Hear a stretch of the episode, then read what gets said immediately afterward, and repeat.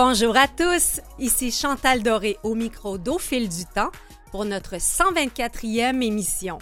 Alors bienvenue à vous, chers auditeurs, que vous nous écoutiez en direct sur le câble ou à CKVL ou encore en format balado sur notre site Internet, sur Spotify, Apple Balado ou les autres plateformes de balado diffusion. Aujourd'hui, nous discutons du guide Aîné et consommation des droits à faire valoir avec le porte-parole de l'Office de la protection du consommateur, Charles Tanguay. Nous voudrons entre autres savoir s'il y a des aspects de la consommation sur lesquels les aînés posent davantage de questions ou formulent davantage de plaintes. Nous rappellerons également quelques conseils avant de conclure des ententes commerciales avec des marchands et autres fournisseurs. En studio avec nous, nous recevrons Raphaël Provost, directeur général de l'organisme Ensemble pour le respect de la diversité. Nous tenterons de démystifier avec Raphaël les pronoms elle, lui, yel, they que l'on retrouve sous la signature courriel d'un nombre grandissant de personnes. Et nous répondrons à plusieurs questions que vous vous posez peut-être, soit quelle est la différence entre une personne trans et non binaire, entre bisexualité et pansexualité. Bref, comment mieux comprendre pourquoi votre petite fille vous demande maintenant que vous l'appeliez par un prénom non genré, par exemple?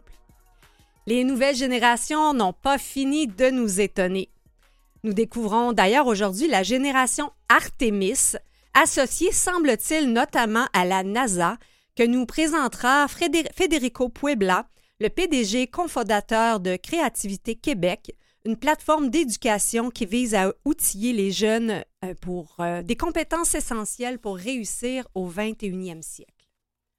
Enfin, je vous présente quelques moments marquants de celle qui a vraiment euh, séduit toute une génération, Louisette Dussault et sa souris verte inoubliable. On prend une courte pause et on reçoit Federico Puebla de Créativité Québec.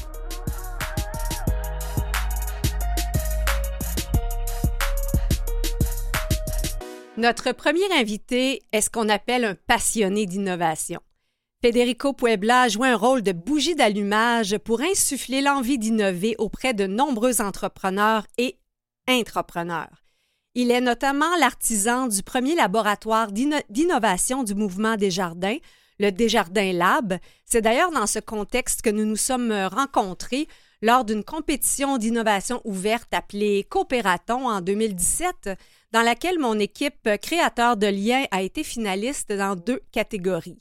Depuis, Federico a continué à semer euh, l'esprit d'innovation et est maintenant PDG cofondateur de Créativité Québec euh, qui vise à outiller les jeunes des compétences essentielles pour réussir au 21e siècle. Bonjour Federico. Bonjour Chantal et merci pour l'invitation. Quel parcours! Euh, c'est vraiment très inspirant de lire tous tes écrits sur la créativité, vraiment, on, aurait pu te garder une heure. Merci beaucoup. Peut-être d'abord euh, nous expliquer, euh, je suis tombée sur un article où, euh, où tu parlais de la génération Artemis qui sera composée de créateurs de sens. Évidemment, ça me rejoint beaucoup et, et c'était la première fois que j'entendais ce terme génération Artemis. Peux-tu nous la situer un peu? Oui, euh, bien sûr. Donc, le terme Artemis, il fait référence au nouveau programme d'exploration spatiale de, la NASA. Euh, donc, euh, c'est un programme extrêmement ambitieux. On retourne sur la Lune. Hmm. Cette fois-ci, il pourrait rester. Et puis, pour se préparer surtout pour aller sur Mars par après. Donc, c'est une génération, moi, je pense que c'est, je les cadre dans les 10 ans et moins, qui va être hmm. marquée, comme la génération des années 60 et 70 a été marquée par la génération d'Apollo, c'est-à-dire une époque des découvertes, d'exploration. Hmm. C'est un peu, euh, euh, en, devenant papa une seconde fois, je pense que ces, ces, réflexions-là ont immergé un peu chez, chez toi. Tu t'es questionné sur euh, le monde dans lequel Sarah sera dans, en 2040. Exact. 2040, hein. c'est un chiffre qui nous paraît tellement loin. Hmm. Puis, pourtant, moi, moi, je pense que cette nouvelle génération-là va encore plus que la génération actuelle, va faire face à des défis encore plus grands, mm. va être encore plus à la recherche de sens. Euh, déjà, aujourd'hui, ils sont bombardés par information. Je pense qu'elle va être hyper stimulée par l'information autour mm. d'elle. Et après ça, évidemment, on, se retrouve avec ces, enjeux sociaux de, de déficit d'attention. Oui, absolument. Absolument. Et, euh, je vais peut-être euh, voir un peu les, grands souhaits que tu formules pour cette euh, génération émergente. Donc, dans, l'article, le, premier souhait auquel je, me réfère, c'est cette notion de, manque d'essence. Hein. Moi, je, leur souhaite non seulement de trouver plus d'essence autour d'eux, mais d'être capable d'en créer, que ce soit au mm. travail, à l'école, on est constamment en quête d'essence. Et quand on voit des actes, des gestes, des paroles qui ne sont pas en adéquation avec notre cadre des valeurs, c'est là justement qu'il y a cette dichotomie avec les manques d'essence. Donc pour moi, dans ces environnements, qu'il faut le dire, hein, sont de plus en plus polarisants, mais ça prend des leaders fédérateurs, ça mm. prend des gens qui vont créer des récits pour nous rassembler davantage, et notamment aussi des gens qui vont créer des indicateurs des croissances un peu moins centrés sur l'individu, mm puis un peu plus centré sur les collectifs. Donc ça, c'est le premier souhait. Donc, euh, des, leaders fédérateurs euh, comme Federico. si on veut, c'est bien gentil, mais je pense qu'il y a des gens bien meilleurs que moi. Ben, euh, c'est un peu cette idée-là, c'est que les, nouvelles générations, ils sont dans un continuum complètement différent par rapport à l'ancienne culture du travail. Ils sont, on le voit déjà avec les Y, puis en plus les Z. C'est un, un peu comme si une révolution était amorcée. Absolument. C'est-à-dire qu'avant, euh, nous autres, on sortait du système éducatif, puis disons qu'il y avait quelques chemins à prendre. Aujourd'hui, les nombres des modèles est, en explosion. Euh, on, a des jeunes qui écoutent euh, des, des, YouTubers qui se font offrir, puis ça c'est une vraie histoire, hein, qui se font offrir un milliard de dollars pour une chaîne YouTube, puis après ça, on retourne en classe, mm. puis on ouvre la page 32 pour parler des polynômes. Donc, vous voyez un peu mm. comment ils sont déchirés euh, c'est ces gens-là qui sont hyper stimulés d'un côté, puis après ça, on retombe un petit peu dans la réalité. Donc oui, il y a beaucoup des paradigmes qui ont changé, d'où l'importance de non seulement apprendre aux jeunes à apprendre, mais apprendre aussi à désapprendre, apprendre aussi à réapprendre. Vous voyez, c'est une notion d'agilité mm. dans laquelle il va falloir qu'ils se développent plus tard. Ben, c'est un peu pour ça que je crois que ton deuxième souhait que tu formules, c'est de désenclaver les esprits. Donc, j'aime bien ces termes-là, puis il vient vraiment pas de moi, là, mais mm. je, je l'ai emprunté pour dire cette notion d'être capable de remettre en, question les mm. autres, soi-même, euh, notamment remettre en question le, côté rationnel, mm. cette narrative rationnelle qui nous entoure. Tout n'est pas un algorithme dans la vie, même si on a parfois tendance à, à, le croire de plus en plus. Puis surtout, je dirais, provoquer l'imagination. L'imagination, pour moi, c'est pas quelque chose qu'il faut mettre en, bas de page. Euh, pour moi, c'est quelque chose qu'il faut de plus en plus le mettre au centre. Ça va être un accélérateur. Et pour ça, il faut apprendre à en faire appel, à l'apprivoiser et surtout à le mettre à contribution de notre société. Hmm dans, un autre article que tu as écrit, un peu dans, l'idée de désenclaver les, esprits, tu parles de, l'art de la beautification. J'étais curieuse, qu'est-ce que c'est? Alors, ça, c'est un terme essentiellement où est-ce que euh, on voit avec le temps que même au niveau de l'architecture, on fait des choses qui sont purement efficaces. Hein. On fait mm-hmm. des, des, points carrés, et tout est rendu une question des coûts et des bas de page. Et moi, je trouve que cette nouvelle génération devrait se réconcilier avec cette notion des beautés, pas mm. pour des raisons économiques nécessairement, mais parce que ça fait partie de qui nous sommes. Mm. Euh, moi, je dis souvent que c'est pas de l'intelligence artificielle que j'ai peur. Moi, j'ai peur le jour où on va dire que la beauté ne fait plus de sens ou que l'amour ne fait mm. plus de sens. on va déconnecter quelque chose d'essentiel chez nous et c'est là, à mon avis, qu'il y a un piège plutôt que dans la technologie elle-même. Oui, ben, ben c'est ça. Dans, cet article-là, tu parles de la, génération MC, Manage and Control, cet univers-là où on gère des choses, mais que si on veut euh, justement inspirer, coacher, cette nouvelle génération-là, on a besoin de revoir notre humanité finalement. Tout à fait, tout à fait. Il faut voir la manière dont on gère des individus et non pas des ressources humaines. Vous voyez déjà dans le terme, il y a, un problème là. C'est pas c'est notre capital humain qui est au centre. Et nos premiers clients, ce sont nos employés. Donc ces gens-là, cette nouvelle génération en particulier, va rentrer au marché de travail avec des attentes, des attentes pour avoir plus de liberté, pour pouvoir co-créer davantage. Les autres, ils veulent pas faire des tâches, de plus en plus, cette, cette mm. tâche-là va être robotisée dans tous les cas. Donc, les autres qui veulent, c'est quoi? C'est co-créer l'avenir. Ils mm. veulent se faire confiance. Ils veulent prendre des chances. Ils veulent laisser leur signature aussi quelque part. Donc, oui, tout à fait. Au niveau de la gestion de ces entreprises-là, on doit revoir une grande partie et laisser derrière ces vieilles habitudes mm. qui étaient du manage and control. Ça ne marche plus déjà aujourd'hui. Mm. Mais c'est sûr que cette génération-là, euh, manage and control, on, parle vraiment de, quelque chose de tangible, euh, des, chiffres. Et là, le dernier souhait que tu, formules, c'est d'apprendre à conjuguer l'intangible.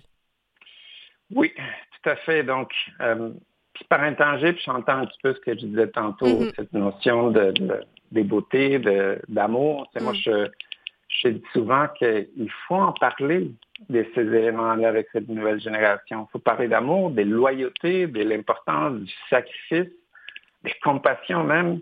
Mm. J'ai rencontré récemment un enseignant de, de Victoriaville. Euh, il y a un podcast qui s'appelle Le camp pédagogue. Puis lui, en début d'année, il fait signer à ses élèves un pacte des compassions. Oh! Vous voyez, c'est ce type de, de gestes qui font en sorte qu'on connecte avec les autres. Et c'est comme découvrir le, les fils conducteurs qui nous unissent. Ce n'est pas l'autorité, c'est quelqu'un qui est là mm. pour nous orienter, nous guider et notamment mettre des balises. Un, passeur de plat euh, entre, euh, entre les employés pour les emmener vers leur direction, mais ça, ça revisite toute la notion de, de patron et, et, comment justement les plus, les plus vieilles générations, euh, face à des actes comme un pacte de compassion, euh, ils sont beaucoup souvent dans la dichotomie de euh, ben c'est pas efficace tout ça, on, est la tête dans les nuages. Alors que ce que tu dis, c'est que cette génération-là, au contraire, est en train de trouver une nouvelle formule. Tout à fait, tout à fait. Puis comme c'est souvent les camps de société, mais c'est le temps qui fait les choses. Hein.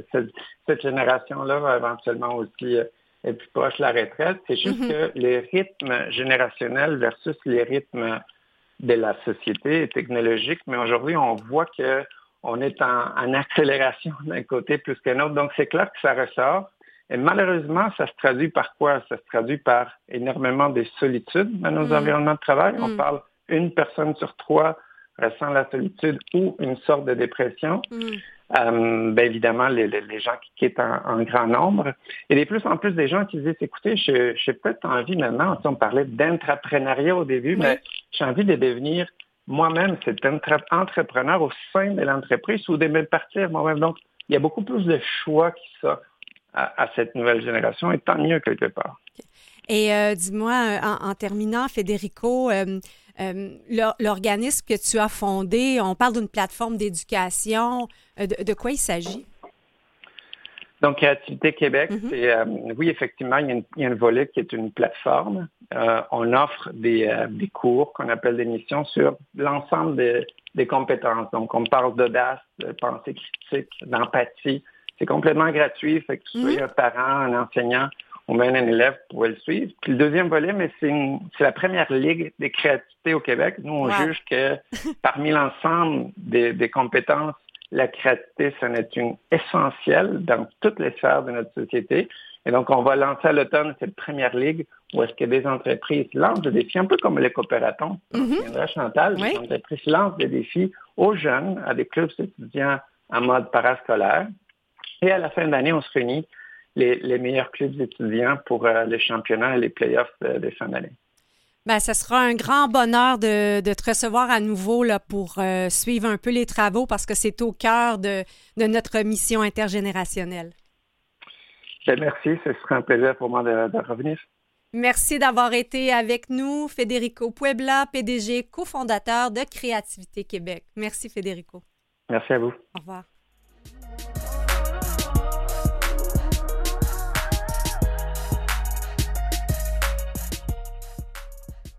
Vous avez peut-être entendu vos petits-enfants, petites filles, petits garçons, petits enfants tout court euh, utiliser le pronom YEL, D, euh, vous dire qu'ils sont non-binaires et ça se peut que vous soyez un peu euh, interloqué, vous comprenez pas trop. Alors nous avons trouvé la personne excellente pour nous démystifier un petit peu tout ce vocabulaire-là.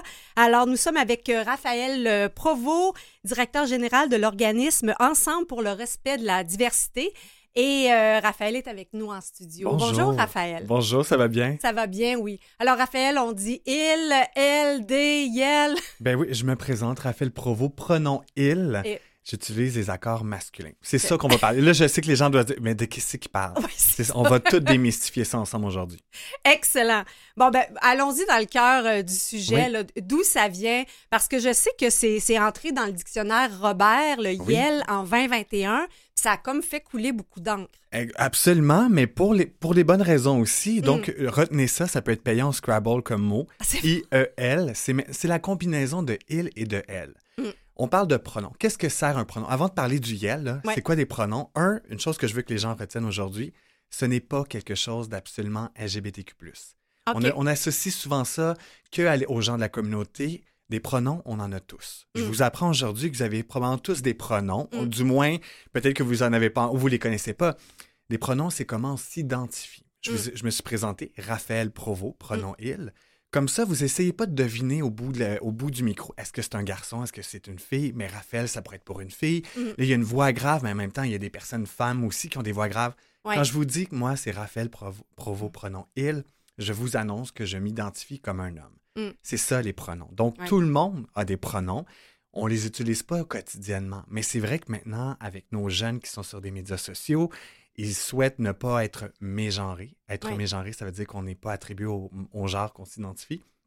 Beaucoup de jeunes le font, mais aussi les professionnels. Maintenant, si vous êtes sur LinkedIn, Instagram, plus en plus des gens utilisent les pronoms. Et comme je le dis, c'est pas quelque chose de la communauté. Quelqu'un qui est tanné qu'on s'adresse au mauvais genre, qu'on écrive madame quand c'est mm. monsieur, mais les pronoms servent à ça, à juste arrêter de qu'on se mélange. Oui.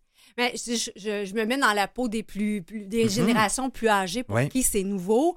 Euh, ils n'ont pas euh, peut-être l'impression de dire oui, mais ça concerne tellement une minorité de gens dans le sens qu'habituellement, les gens ressemblent à, à, leur genre. Donc, je les comprends peut-être d'être un peu euh, mêlés. Donc, puis bon, d'autres vont dire euh, c'est une mode. Mm-hmm. c'est des questions qu'on entend beaucoup et c'est pour ça que je trouvais que tu es la personne idéale pour nous démystifier tout ça. Ben merci pour l'invitation. C'est vrai que ça peut être mélangeant. C'est vrai que j'entends tous ces préjugés-là parce que j'ai envie de dire que dire que c'est une mode, c'est un préjugé. Une mode, ça nous fait pas mal. Quand on mm. fait partie souvent des minorités, ben, on est victime de préjugés. Mm. Puis une mode, habituellement, c'est pas associé à ça. Donc, Quoi que quand je regarde des photos d'époque, je peux dire des fois. Parfois, mais il y a des choses qui reviennent à la mode, par contre. Il y a des cycles à la mode. Mais les pronoms, c'est vrai que maintenant, c'est qu'on a eu tendance à souvent dire qu'un garçon doit ressembler à un garçon, une fille mm. doit ressembler à une fille c'est quoi ressembler à une fille? Mm. C'est quoi ressembler à un garçon? Et les pronoms viennent faire ça. Et vous avez parlé, parlé tantôt de non-binarité. Mm. Là, on va lancer beaucoup d'informations aujourd'hui. Puis je vous rassure, si vous avez des questions, suivez-nous sur les médias sociaux. On a plein de réponses, mais on va essayer aujourd'hui de répondre à quelques mm-hmm. interrogations. Prenons il, donc les garçons. Prenons elle, les personnes qui s'identifient comme femmes. Et il y aurait un troisième genre, les personnes non binaires. Une mm. personne non binaire, c'est quelqu'un qui s'identifie pas à aucun des deux genres. Donc, se dit, moi, je, les codes masculins, les codes féminins, c'est pas forcément moi. Mais il y a aussi des personnes non binaires qui disent, je suis un peu des deux. Je suis mm. un peu de ça. Et ils, vont utiliser le pronom yel, qui est une combinaison du il et du elle. Donc, si on y va de façon mathématique, là, mm. il plus elle va égaler, égaler un yel. Mais c'est plus complexe que ça. Il y a des gens qui ne l'utilisent pas parce qu'ils se disent, moi, masculin, féminin, c'est pas moi. Donc, ce pronom-là. Il y a des gens, moi, j'ai donné un exemple très concret. J'avais une collègue, et je vais dire une collègue parce qu'elle disait Je préfère qu'on utilise le pronom elle globalement, mais si de temps en temps, vous pouvez aussi utiliser le il, j'aimerais mm. ça. Parce que j'ai un côté chez moi homme masculin. Et ça n'a rien à voir avec, là, vous, posez-vous pas des questions physiques, mais est-ce qu'elle avait l'air un peu garçon? Ça n'a rien à voir. C'est plus au niveau de l'énergie. énergie, mm. c'est un très beau mot pour ça. Le ressenti, c'est comment on se sent. Mm. Donc, elle voulait, Laurence, qu'on s'adresse à elle avec le elle, mais aussi avec le il. Parfois, donc, c'est à nous de faire un travail. Je le dis, c'est un travail, c'est pas toujours facile. Le français est une langue merveilleuse parce qu'on a plus de 60 000 mots, mm-hmm. mais c'est une langue qui est complexe. Et tantôt, vous aviez dit en intro, day. T-H-E-Y. Ben, c'est en anglais. C'est un terme qui est en anglais pour dire l'équivalent de il et elle ensemble. C'est que l'anglais est beaucoup moins genré que le français. Donc, il y a mm. beaucoup de gens de la communauté LGBT, des personnes non binaires, personnes trans, qui vont utiliser l'anglais parce que c'est une langue qui est moins genrée dans les mots. C'est difficile de parler au neutre en français si on s'adresse à une personne que. Mais là, vous vous dites, moi, mais là, les pronoms, puis comment je fais? Présentez-vous avec vos pronoms si vous n'êtes pas certain, mm-hmm. mais demandez jamais à quelqu'un, juste à la personne, c'est quoi tes pronoms sans parler des vôtres. Mhm. Sinon, on met quelqu'un dans une case. Euh, moi, je le fais. Je, je, je, suis né, on m'identifie comme un garçon, je me sens comme un homme encore aujourd'hui. Mais on le voit pas parce qu'on est à la radio, mais moi, j'adore porter des bottes à talons hauts. Et mhm. à cause de ça, il y a beaucoup de gens qui pensent que je suis une femme. Mm. C'est que des bottes. Mais vu que je porte des bottes à talons, là, on mélange tout ça. C'est une question d'époque, parce qu'on regarde à d'autres époques. Euh, les, hommes portaient des, bottes ben à, des bottes à talons et c'est merveilleux. Tu te mhm. sens plus grand, tu marches mieux, tu danses mieux et tout. Mais on associe ça. Donc, j'ai à rectifier un peu le tout. Donc, c'est à ça que ça sert les pronoms. Mm. Euh, et les jeunes, de plus en plus, justement, c'est vrai qu'il y a des jeunes qui sont... Et c'est pas une mode. C'est juste qu'on en parle plus enfin. Mm. Mais il y a le yel, il y a des gens qui vont dire, moi, j'aimerais qu'on alterne, donc pronom il, pronom elle. C'est différent d'une personne à une autre. Demandez-leur. Puis mm. avant qu'on commence l'entrevue, on parlait euh, hors micro. Moi, tout est question d'intention. Vous pouvez vous tromper. C'est correct que vous ne connaissez pas.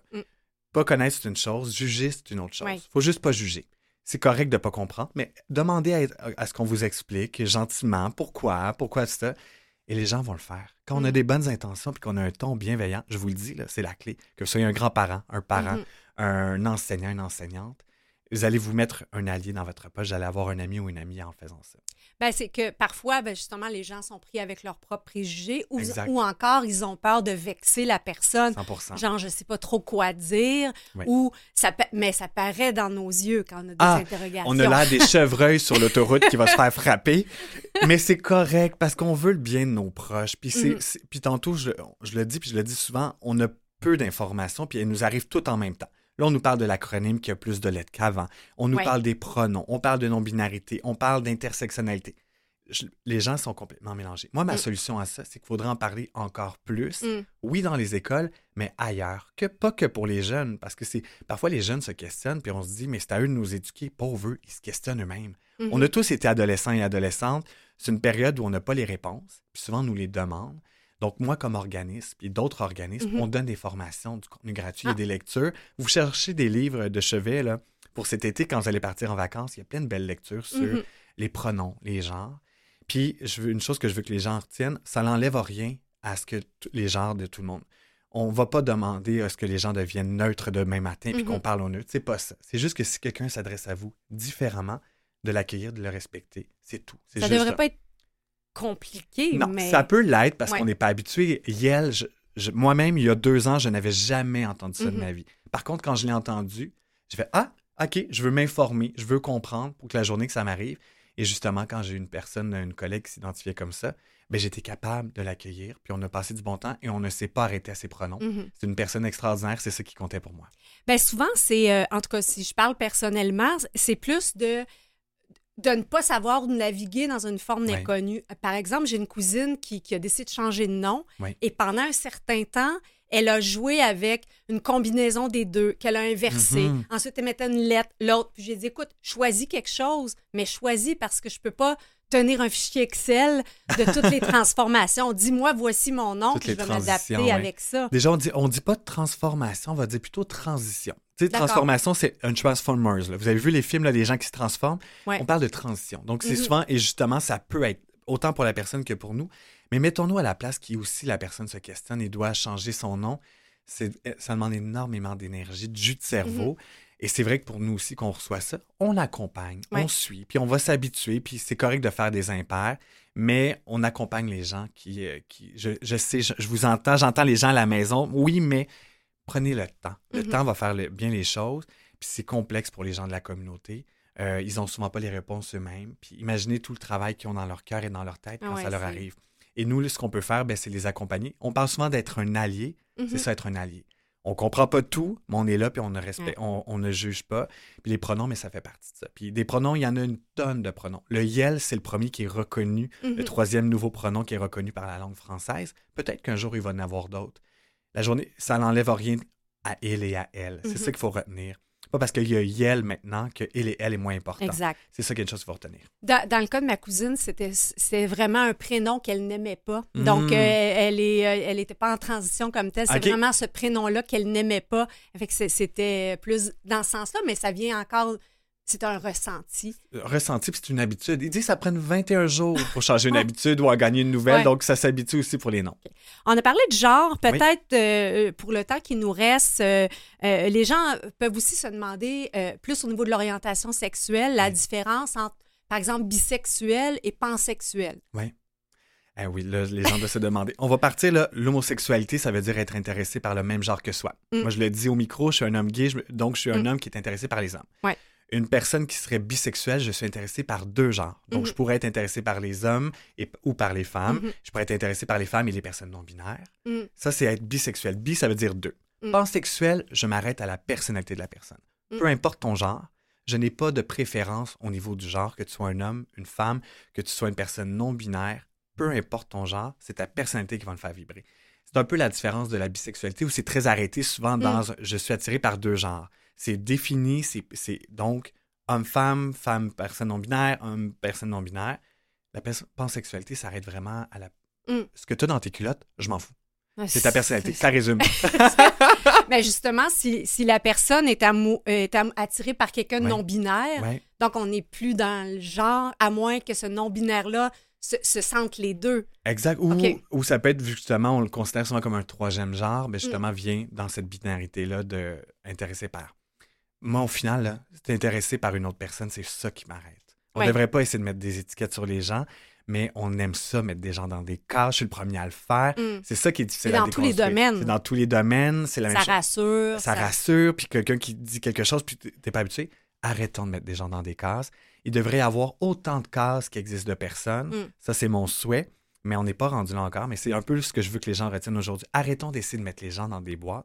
Personne ne vous dit, moi, j'aime embrasser des hommes ben, c'est une personne qui aime embrasser des hommes. Moi, je m'arrête à ça. J'essaie de pas de dire, ah, il est peut-être gay parce que toute façon, ça, ça regarde. C'est euh, personnel. Ça regarde personne. Peut-être juste, juste en terminant, vite, vite, le tout spirit oui. des, des, Premières Nations. On entend maintenant, on peut dire bispirituel en mhm. personne. C'est un terme qui s'adresse juste à des personnes autochtones. Donc, mhm. moi qui est alloctone, je ne pourrais jamais m'associer à Parce être que là, ça serait de l'appropriation.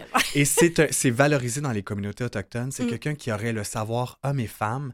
C'est de la spiritualité, c'est du ressenti, c'est du genre. Et dans certaines communautés ici au Canada, c'est célébrer les personnes tout spirit. C'est pas partout pareil. Mm-hmm. Mais c'est ça. Donc, c'est un savoir des deux, autant le savoir homme et femme, le partage de tout ça en une seule personne. Et ça, c'est comme je le dis, si on n'est si pas autochtone, on ne peut pas l'être. Et ce n'est pas toutes les personnes autochtones qui le sont. C'est vraiment des personnes qui ont une certaine forme de privilège. Mm. Et euh, c'est pour ça qu'on voit souvent le 2S dans l'acronyme. Tout spirit ou bispirituel. Et je pense qu'il faut en parler encore plus. Il faut mettre ça en lumière. Même s'il y a plus de lettres, c'est pas grave, ça n'enlève rien aux autres. Raphaël, euh, quelques lettres pour vous trouver sur Internet? Ensemble pour le respect de la diversité, Facebook, Instagram, site web. Vous avez des questions, si vous êtes à la maison, vous ne comprenez pas, appelez-moi, appelez mon équipe. Excellent. Ça me faire plaisir, Ensemble pour le respect de la diversité. Mais ben, merci d'être venu nous rencontrer. Merci. Merci. Au revoir. Ici Jeannette Bertrand. Vous écoutez l'émission Au fil du temps avec Chantal Doré. Merci tellement, notre belle euh, Jeannette. Alors, pour ce troisième bloc, on s'intéresse euh, aux aînés et à la consommation. En fait, c'est un guide qui a été produit par l'Office de la protection du consommateur et on reçoit son porte-parole, Charles Tanguay. Bonjour, Charles. Bonjour, Madame Doré. Alors, euh, donc, c'est un guide que l'on peut euh, avoir papier et c'est aussi un guide là, que l'on peut télécharger sur votre site. C'est bien ça? Tout à fait. Ça s'appelle euh, Aînés et consommation, des droits à faire valoir. Et euh, donc, euh, oui, il y a un PDF qui peut être téléchargé sur notre site. Vous allez dans la section des clientèles particulières et vous allez facilement retracer la section qui s'adresse aux aînés. Puis on peut aussi, si par exemple vous êtes membre d'un club de personnes aînées ou peu importe, vous pourriez euh, en commander une certaine quantité de documents imprimés mm-hmm. euh, gratuitement, euh, pour peu qu'il en reste, là, parce que je sais qu'il a été quand même assez populaire. Donc, c'est un, beau petit document facile à consulter et assez volumineux quand même. Mm-hmm. Et bon, est-ce que les aînés, des consommateurs particuliers? Pas tant que ça, mais il y a peut-être des sujets qui les préoccupent de façon plus particulière. Et jusqu'à un certain point, ils peuvent, dans certaines situations, être plus vulnérables mhm. également. Ben, c'est ça. on va couvrir un peu l'ensemble du guide, mais j'étais d'abord intriguée par le thème clientèle particulière, dans le sens que en quoi le traitement de ces sujets-là prend une couleur aînée? Ah, ben, ce sont euh, des résumés vulgarisés de la loi. Euh, c'est une présentation aérée, et puis euh, ça se consulte facilement. En fait, on le destine aux aînés, mais il pourrait aussi mm. bien être utile à toutes sortes d'autres clientèles, effectivement. Mais on s'est dit qu'on on viserait, entre autres, ben, s'adresser en particulier aux aînés. C'est aussi une façon de passer par leurs canaux euh, de, distribution, leurs mhm. canaux de leur réseau, leur propre réseau. Bon, par exemple, des émissions spécialisées ou des clubs spécialisés. Et donc, c'est une façon de les rejoindre aussi, parce que parfois, les aînés sont isolés. Et donc, euh, ça nous permet de, frapper à leur porte, si on veut. Je me suis posé euh, peut-être la question, bon, avant qu'on aille dans, le vif du sujet, est-ce que les aînés ont une façon de consommer l'information qui est, plus près de, on va avoir un guide qui comprend plein de choses versus les plus jeunes générations qui se posent une question sur quelque chose de précis et qui vont chercher quelque chose de précis?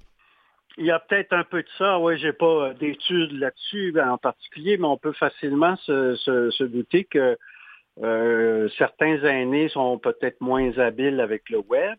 Euh, plusieurs personnes, ont de, de l'ancienne mode, je m'inclus là-dedans, aime bien avoir du papier entre les mm. mains, euh, préfère un vrai livre plutôt qu'un livre tablette euh, électronique. Alors, bah, c'est aussi ça, effectivement. Les jeunes aujourd'hui euh, butinent beaucoup d'informations mm-hmm. à travers toutes sortes de réseaux et, et sautent d'une information à l'autre, parfois peut-être sans approfondir beaucoup. Et souvent, selon euh, le, problème du moment. Donc, euh, s'ils ont un problème de cellulaire, ils vont se renseigner immédiatement sur le cellulaire. Euh, alors que consulter un guide comme ça, ça peut être aussi une façon préventive d'éviter mhm. les problèmes. Donc, on, pourrait, à la limite, le feuilleter et trouver des choses intéressantes, même si on n'a pas de problème, par exemple, de, carte de crédit ou de cours, ou peu importe. Donc, euh, finalement, que, l'on soit un aîné très à l'aise avec euh, la recherche Internet ou qu'on préfère consommer l'information d'une manière plus classique, on répond à nos questions. Donc, parlons un peu peut-être des, sujets euh, que l'on retrouve dans ce guide et peut-être plus particulièrement des sujets qui vont toucher davantage les aînés. Oui. Ben, un des sujets populaires auprès de toutes les clientèles, ce sont les erreurs de prix à la caisse. Donc, euh, comment, comment connaître euh, les obligations des commerçants par rapport à l'indication et l'exactitude des prix? Les gens ont vaguement idée qu'on peut réclamer 10 dollars, mais mm. ils ne savent pas trop à quelle occasion ou pas ou quoi. On explique tout ça. Il faut voir que certains commerçants sont exemptés de l'obligation d'étiqueter le prix sur chacun des produits mais ils ont en contrepartie des obligations spécifiques comme celle de dédommager un client quand il y a une erreur de prix dans la lecture des, des, codes barres. Bon, euh, on pourrait en parler plus longtemps, mais si on fait qu'un survol, je mm-hmm. vais passer à la, au sujet suivant, c'est la vente itinérante. Mm. Donc, euh, les fameux colporteurs, le porte-à-porte, euh, les kiosques temporaires. Est-ce qu'il y, en a encore beaucoup de ça? Parce que spontanément, là, je pense aux anciens vendeurs de balayeuses puis de dictionnaires, euh, d'encyclopédies qu'il y avait avant, mais est-ce qu'on y en a encore de la vente itinérante? Il y en a moins, probablement qu'il y en a moins. Euh, il faut voir qu'il y a un encadrement spécifique aux vendeurs itinérants qui leur mhm. impose notamment d'avoir un permis et de verser un cautionnement. Donc, il y a des protections supplémentaires parce qu'on présume que quand vous êtes chez vous, vous êtes pris par surprise, mhm. euh, vous êtes plus vulnérable, vous avez plus de difficultés à dire non. Mais il faut voir que c'est plus large que ça. La, la, vente itinérante inclut notamment un vendeur qui euh, afficherait sur Facebook, par exemple, la possibilité d'économiser l'énergie et qui mm. vous, il vous attire sous un prétexte euh, qui n'est pas réellement dit, c'est-à-dire en fait euh, le prétexte de vous faire économiser une inspection gratuite. On a fait une mise en garde hier dans les médias là-dessus. Et donc, euh, ça aussi, ça en est de la vente itinérante. Donc, la, vente itinérante se raffine, se met mm-hmm. au goût du jour avec les médias sociaux. Et il y a beaucoup de pièges, justement, sur Facebook ou ailleurs, euh, dont il faut se méfier, notamment tous les vendeurs qui œuvrent dans le domaine de l'énergie, les thermopompes, mhm. l'isolation, les panneaux solaires, etc., à se méfier comme la peste. On parle bien sûr aussi des garanties légales. Ça, mhm. c'est un problème très, très actuel. On remarque, on se plaint beaucoup euh, d'appareils, par exemple les appareils électroménagers notamment, ou des meubles, ou même les véhicules automobiles, qui brisent euh, prématurément. Oui, mais là, ouais, euh, on est effectivement, auparavant, on avait l'impression qu'on avait des électros qui duraient plus longtemps. On, se rappelle, on se rappelle tous des, réfrigérateurs jaunes ou olives qui semblaient durer plusieurs générations. Effectivement, il y a plusieurs de ces appareils-là qui fonctionnent encore très bien mm-hmm. aujourd'hui, qui ont 40, 50, 60 ans. Et euh, à contrario, euh, des appareils de deux ou trois ans euh, bourrés d'électronique qui, mm-hmm. qui, flanchent et qui sont parfois irréparables ou qu'on a beaucoup de difficultés à faire réparer. Donc, quelles sont les obligations des fabricants, des commerçants à l'égard des garanties? Comment exercer nos recours? On a plusieurs éléments euh, à discuter sur ce, genre de trucs. Mm-hmm. Euh, même chose pour ce qui est de la téléphonie, de la télévision, de l'accès Internet, les systèmes d'alarme et aussi particulièrement les systèmes d'alerte médicale. Ce sont tous des services euh, un peu classés sous le même régime de la loi. qui comportent des dispositions spécifiques pour les encadrer, notamment les, pénalités de résiliation. Mm-hmm. En fait, les autorités fédérales et provinciales ont, au fil des dernières années, adopté des mesures pour faciliter le changement de fournisseur, pour faire jouer un peu plus la concurrence, parce qu'on paie très cher pour nos services de téléphonie, de télévision, d'Internet. Et donc, euh, ces mesures-là euh, limitent euh, les possibilités pour les compagnies d'avoir des contrats à très longue durée, d'avoir des pénalités de résiliation. Et on explique un peu combien ça peut être payant de magasiner mm-hmm. comme faut son fournisseur et même de changer de fournisseur. Ça, paraît parfois pire que c'est. Et donc, euh, c'est ça qu'on explique là-dessus. On peut sauver euh, pas mal de sous par rapport à ces services-là qui sont rendus extrêmement chers. Quand on parle d'alerte médicale, ce sont par exemple des objets connectés qui vont avertir nos proches si on est euh, dans une situation où on a besoin de soins? C'est ça. Si vous faites une chute, euh, le bracelet va détecter la chute et va avertir euh, votre famille. Mm. Euh, ça peut être aussi carrément des, des, caméras, des systèmes vidéo qui sont branchés en permanence. Et, et, souvent, ça fonctionne par abonnement. Donc, ça, on va encadrer la durée des abonnements, comment ils doivent se renouveler et quelles sont les, les, les, dans quelles circonstances le commerçant peut modifier le prix, par exemple, parce que mm-hmm. souvent on a des, rabais d'entrée, des, offres alléchantes pour s'abonner au service, mais au bout de quelques temps, ça finit par coûter très cher parce que là, on a perdu l'offre de rabais, puis mm. euh, on doit payer le plein montant. Alors voilà, ce sont des sujets comme ceux-là. Avant de, faire une petite pause, euh, euh, Charles, peut-être nous parler, puisqu'on parle d'abonnement, de, la notion des cours, l'abonnement à des cours, donc des loisirs, de l'exercice et autres. Tout à fait. Il y a un encadrement spécifique pour tout ce qui concerne les cours et les activités euh, qui visent à améliorer nos connaissances, notre condition physique, etc. Les centres de conditionnement physique aussi sont encadrés de façon spécifique. Donc, euh, ça inclut euh, le fait qu'on doive absolument recevoir un contrat écrit qui, contient hein, beaucoup de renseignements écrits, euh, qu'on ne, ne, peut pas demander un paiement à l'avance avant le début des cours. Les modalités de paiement aussi sont, sont, sont, encadrées. Les paiements doivent être faits en au moins deux versements sensiblement égaux. Mmh. Et on a encadré également les modalités de résiliation d'un contrat de cours euh, parce que, bon, il arrive qu'on n'aime pas ce cours-là ou qu'on finalement on trouve que le cours est inadéquat. Et donc, tout ça, c'est encadré pour éviter que des gens paient beaucoup de sous pour des cours euh, qui finalement ne sont pas suivis parce que mm. pour X ou Y raison. Excellent. Euh, je vous propose qu'on fasse une courte pause et on, on continue un petit peu avec la suite des sujets qui sont couverts dans le guide. Parfait.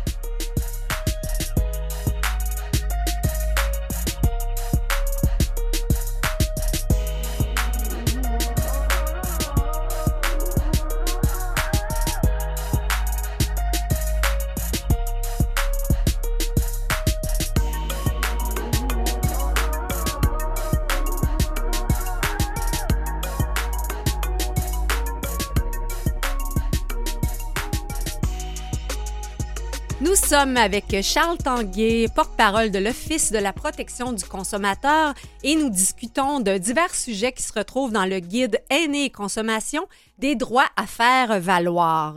Donc, je crois que le prochain élément, ce serait les, cartes, les marges de crédit, hein, Charles?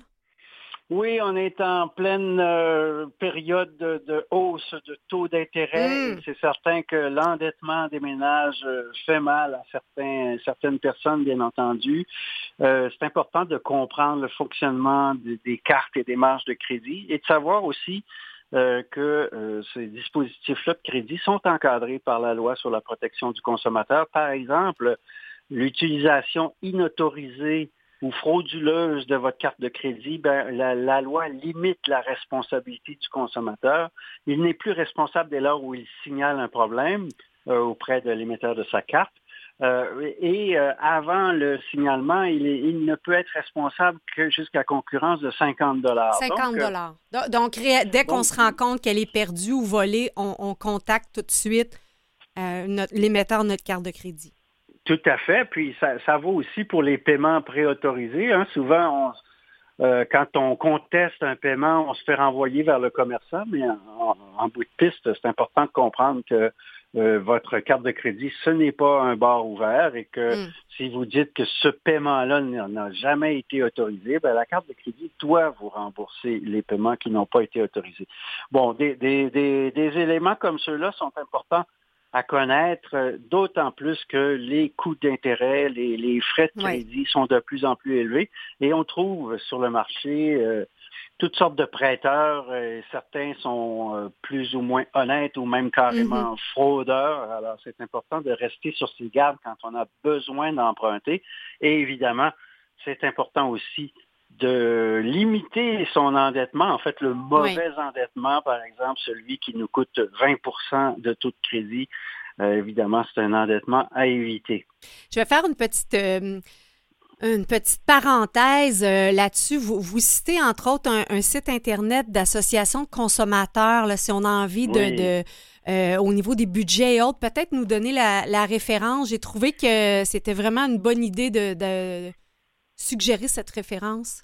Oui, certains de vos auditeurs connaissent peut-être les ACEF, hmm? les associations coopératives d'économie familiale. Il y en a dans plusieurs régions. Dans d'autres régions, elles se nomment différemment ou elles, ce sont d'autres types d'organismes. Par exemple, au Lac-Saint-Jean, ce sont des services budgétaires. Mais tous ces, tous ces organismes-là, sans but lucratif, euh, sont réunis sous le site toutbiencalculé.ca, tout bien calculé sans accent. Hmm?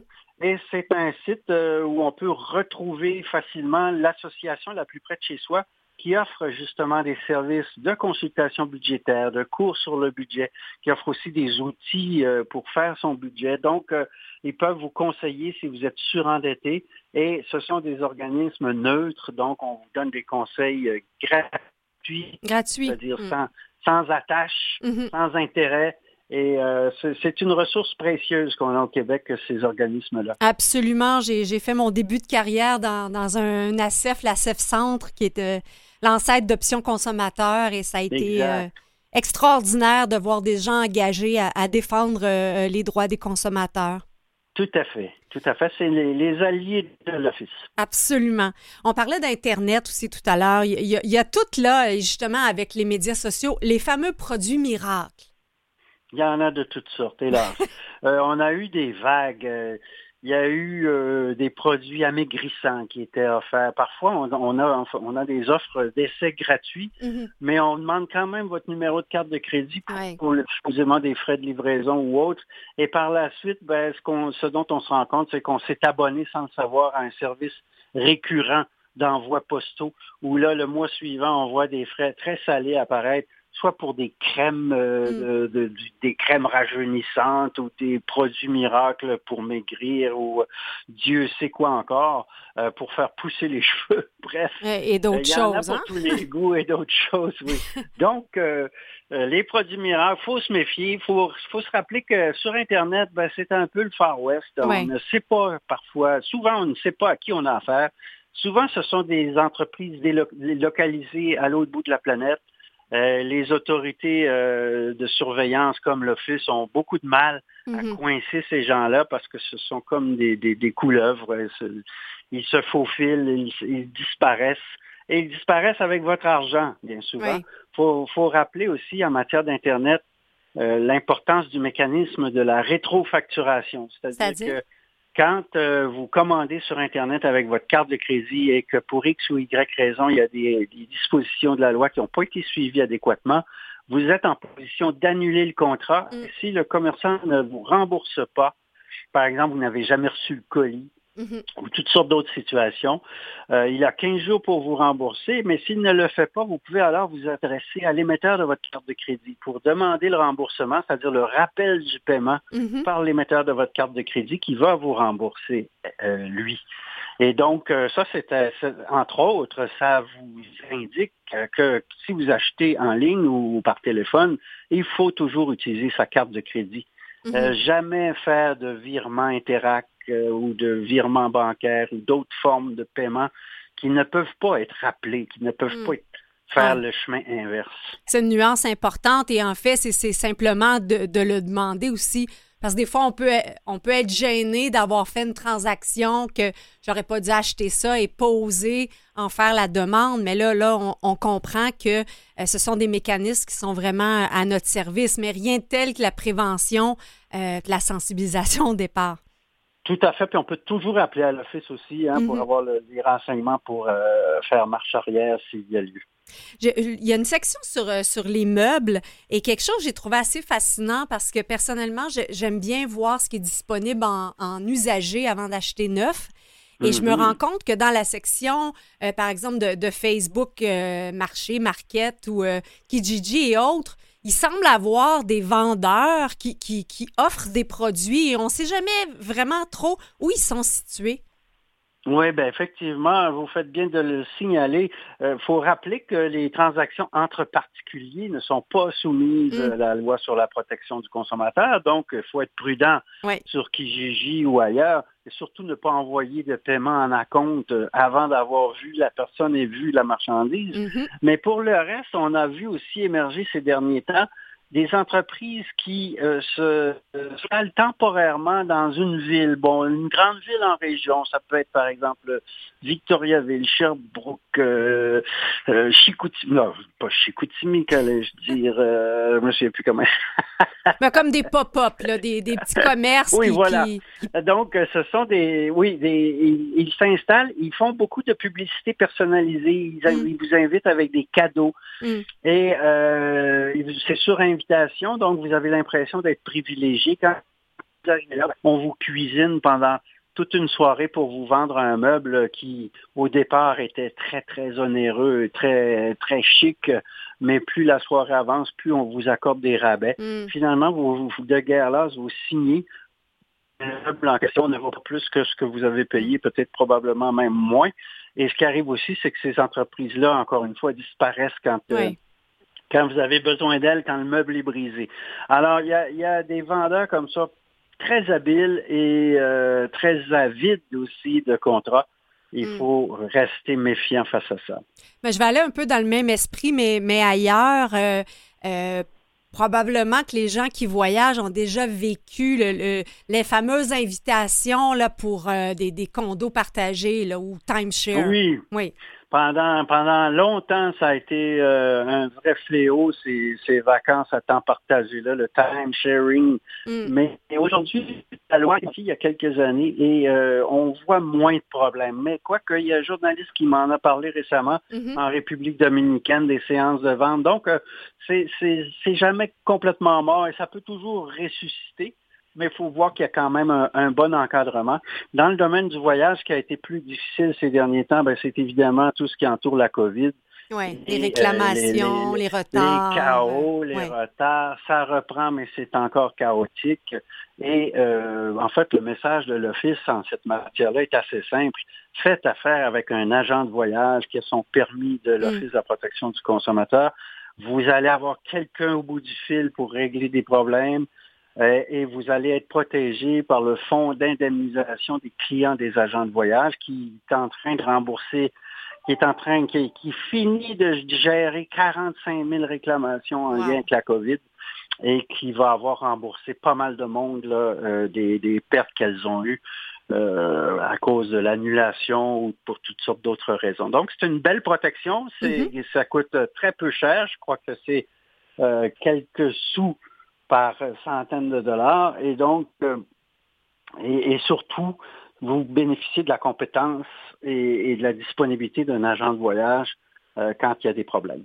Bien, c'est sûr que maintenant, justement, avec les plateformes où on peut acheter son voyage en ligne, c'est un métier que les gens ont l'impression qu'on n'en a plus besoin. Mais là, ce que vous dites, c'est qu'on a un, intervenant qui peut euh, agir pour nous et faire des démarches pour nous. Je dirais que dans le contexte actuel, on en a plus besoin que jamais. Ah. Et il faut, faut, faut, voir aussi que si vous achetez en ligne, c'est peut-être aussi un agent de voyage. C'est pas parce que c'est en ligne que ah, ce n'est pas un agent de voyage. Donc, il y a des agents de voyage en ligne. L'important, c'est de vérifier avec qui on fait affaire et s'il a bel et bien son permis du Québec, le permis de l'Office de la protection du consommateur. Le, dernier thème, je crois que vous couvrez dans le guide, c'est les services funéraires. Oui, c'est moins drôle, mais enfin, certains doivent y penser hmm. ou, certains préfèrent y penser à l'avance. Oui. Et donc, euh, il y a un encadrement encore là. Ça, c'est une loi spécifique sur les services funéraires, la loi sur les services funéraires et de sépulture, qui, encore, qui protège en fait les achats faits à l'avance. Donc, euh, quand on achète des arrangements préalables, il faut se rappeler que les sommes doivent être protégées. Donc, l'entreprise funéraire a l'obligation par la loi de placer 90 des sommes versées dans un en fidéicommis mm-hmm. et ça protège les consommateurs contre, entre autres, l'inflation. Donc, euh, les revenus de placement que ces fonds-là génèrent vont servir à couvrir la différence de prix qu'il y aura peut-être dans 20 ans ou dans 30 ans quand vous allez requérir un, cercueil, mettons. Euh, que vous n'aurez pas à payer de sommes supplémentaires ou vos proches n'auront pas à payer de sommes supplémentaires pour les services funéraires que vous avez euh, choisis. C'est important, bien sûr, aussi pour euh, décider par nous-mêmes de ce qu'on veut, de ce qu'on veut pas, puis éviter à nos proches les tracas euh, de, ces arrangements-là.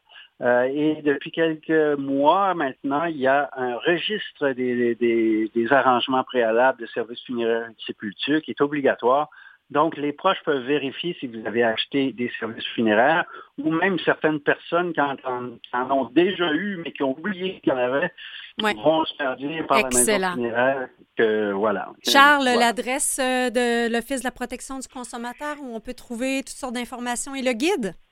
Alors oui, euh, opc.gouv.qc.ca. Excellent. que si vous faites barre oblique vous allez arriver à la bonne place. Parfait. Merci beaucoup, euh, Charles Tanguay, d'avoir été avec nous. Ça m'a fait plaisir. Au revoir. Au revoir. Vite, mouton. Neuf moineaux. Vite, marmotte. C'est ta Six canards, cinq fourbus, quatre chats et trois poussins, et une souris. Une souris verte. Vous avez certainement reconnu le thème de la souris verte qu'a personnifié la comédienne Louisette Dussault, décédée récemment à l'âge de 82 euh, ans. Peut-être euh, avez-vous écouté l'un des 750 épisodes de La souris verte qui ont été diffusés entre 1964 et 71 à Radio-Canada? Si La souris verte a marqué toute une génération, son interprète a également discuté de liens intergénérationnels avec son spectacle solo Moment, présenté plus de 500 fois entre 1979 et 2000. Nous l'avons bien sûr euh, vu au théâtre dans La Nef des sorcières et autres mythiques fées ont soif et les belles sœurs, et joué dans Trauma, l'auberge du chien noir et Marilyn, où elle personnifiait, je crois, une femme de ménage. Euh, expression que l'on ne dit presque plus. Et il ne faut pas oublier, en fait, que Louisette Dussault, elle a été une grande militante pour euh, les droits euh, des femmes. Alors, Madame Dussault, au nom des femmes de ma génération, je vous dis un grand merci. Et France Castel, que nous avons également reçu à l'émission, a aussi partagé l'écran avec Louisette Dussault dans la série Les Super Mamies. France Castel euh, dit de Louisette que c'était une bonne vivante, qui aimait la vie et une amoureuse formidable. Elle mentionne également qu'elle avait dû, elle et ses collègues, faire tranquillement son deuil de qui était Louisette, car elle s'est malheureusement éteinte des suites de la maladie d'Alzheimer. Et c'est ainsi que se conclut notre 124e émission. Merci beaucoup à nos invités Federico Puebla, PDG et cofondateur de Créativité Québec. Vous en saurez davantage en allant sur le site créativité.québec. Merci à Raphaël Provo qui a démystifié pour nous euh, les prénoms. Alors, euh, pour en savoir davantage, on va à ensemble rd.com. Et enfin, euh, Charles Tanguay nous a parlé des guides pour les consommateurs aînés qu'on retrouve à opc.gouv.ca. Merci également à nos collaborateurs fidèles, euh, Mathieu Tessier en régie, Catherine Bourderon à la recherche, Jean-Sébastien Laliberté, chef de diffusion technique. La semaine prochaine, puisque je suis en vacances pour recharger mes batteries, nous euh, vous faisons réécouter notre tout premier épisode de la saison où on a reçu Lina Bourzane, 20 ans, et Jacques Lemaître, 90 ans, donc, ces deux invités à 70 ans d'écart euh, sont en vedette sur la page Facebook euh, de notre émission. C'est Au fil du temps à Canalem. Je vous propose de réécouter avec plaisir euh, l'entrevue. Et sur ce, chers auditeurs, je vous souhaite une semaine magnifique avec ce printemps qui revient doucement vers nous. Plus de lumière, ça fait du bien au moral. Allez prendre l'air, je vous aime. Bye bye.